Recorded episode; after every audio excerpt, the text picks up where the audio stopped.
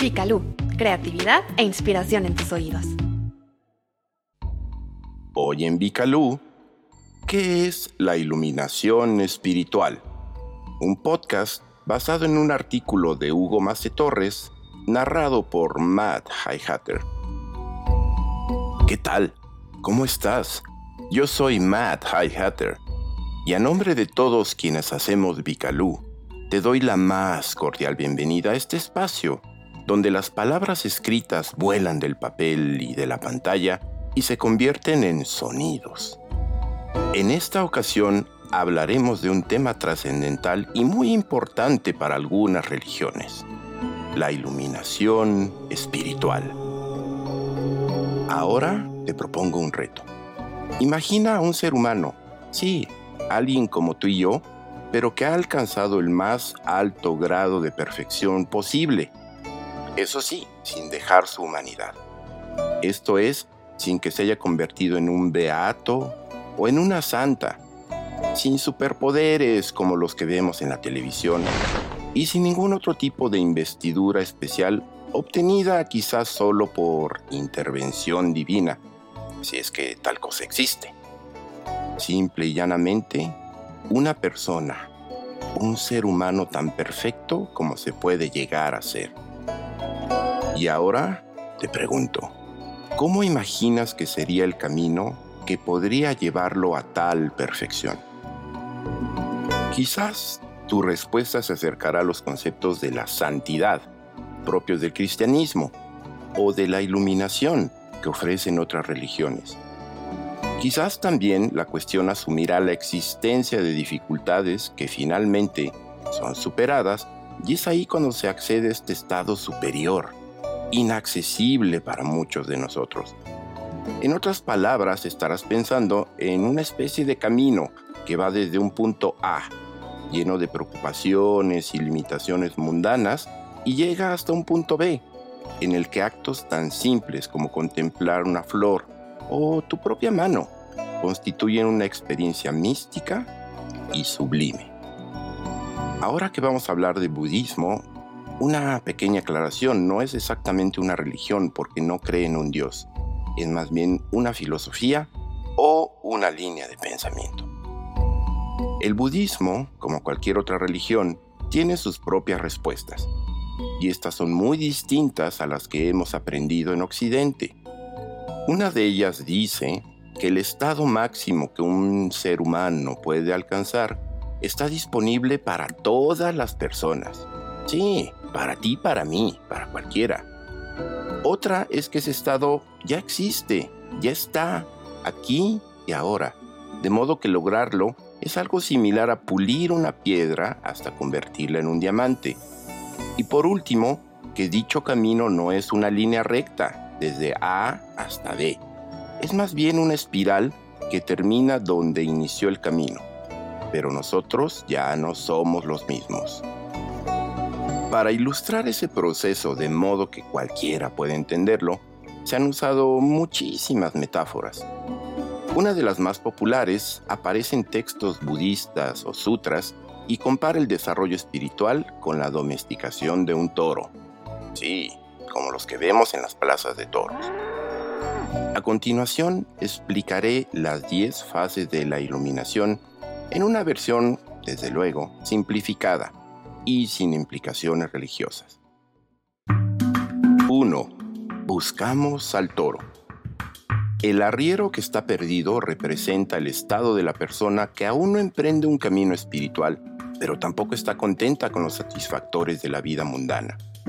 Una relación estable, posesiones materiales, un ingreso fijo, de esos que escasean hoy en día, y placeres o diversiones que, aunque le resultan agradables, no consiguen complacerlo completamente.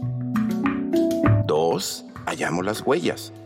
Este arriero descubre las huellas del toro y es como quien siente inquietud espiritual y busca algunas respuestas en la filosofía, en la oración o en las lecturas, incluso en videos de YouTube.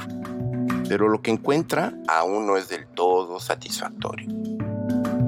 3. Descubrimos al toro. El arriero finalmente ve al toro. escondido detrás de unos arbustos.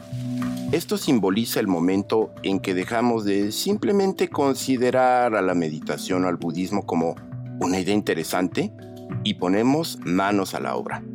Es decir, la experimentamos de manera práctica. 4. Capturamos al toro. En esta fase, el arriero ha lazado al toro. ¡Ah, qué maravilla! Pero ¿qué crees? Este se resiste a ser guiado.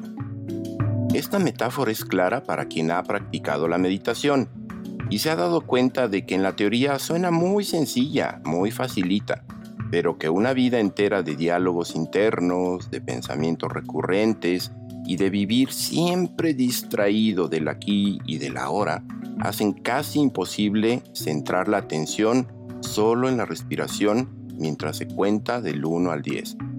Suena fácil, pero te reto a que lo intentes. 5. Atendemos al toro. En esta fase, después de haberlo educado con premios y castigos, el arriero logra que el toro lo siga sin necesidad de tantos jalones de rienda. La metáfora alude a la constancia en la meditación, que poco a poco se convierte menos en un suplicio y más en una práctica sin sobresaltos. 6. Montamos al toro camino a casa. La siguiente fase muestra al arriero montado sobre el toro, que sabe por sí mismo el camino a casa y transmite una sensación de gozo y de paz, con el arriero tocando su flauta y ambos yendo al mismo destino.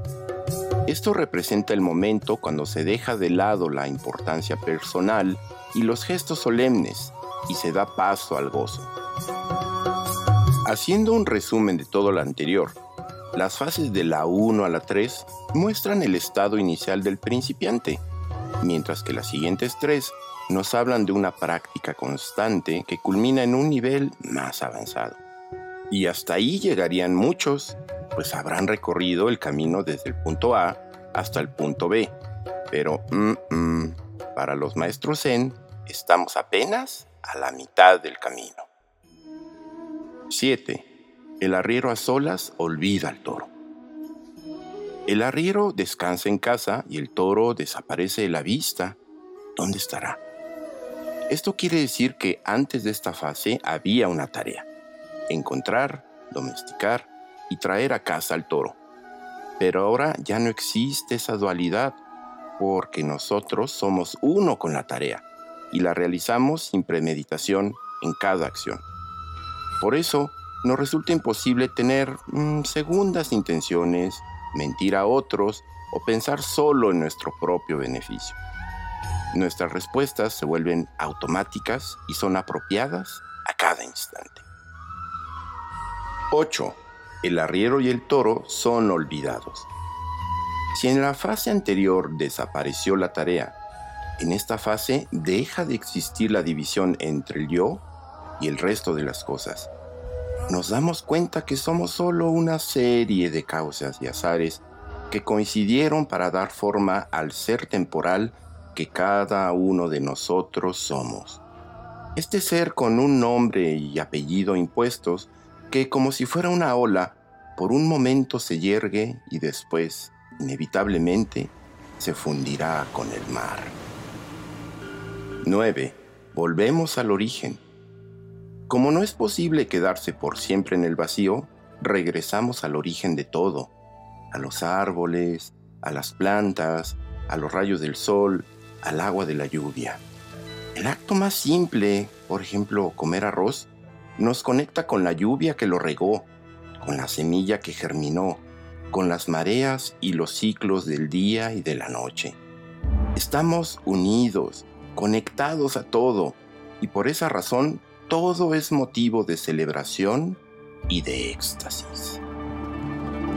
En la última fase, tras alcanzar la iluminación, el budista no se queda aislado en una torre de marfil. Por el contrario, regresa a la plaza pública y siembra momentos de alegría, no tanto con sus palabras como con sus actitudes y sus acciones. Pero no te engañes, dijimos que este camino no va del punto A al punto B, sino que es una espiral en la que a cada tanto se regresa al punto A y seguimos trabajando en esa piedra que fuimos al nacer. Un diamante latente en espera de ser pulido.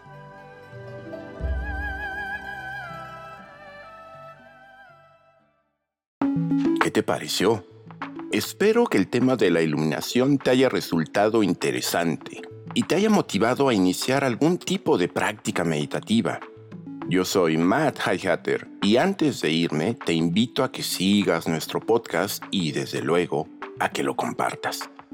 También puedes visitar nuestro sitio web www.bicalu.com donde podrás saber más sobre algunos tópicos de espiritualidad, inspiración y creatividad. Asimismo, síguenos en nuestras redes sociales. En todas ellas aparecemos como arroba revista Vicalú. Gracias y hasta el próximo episodio.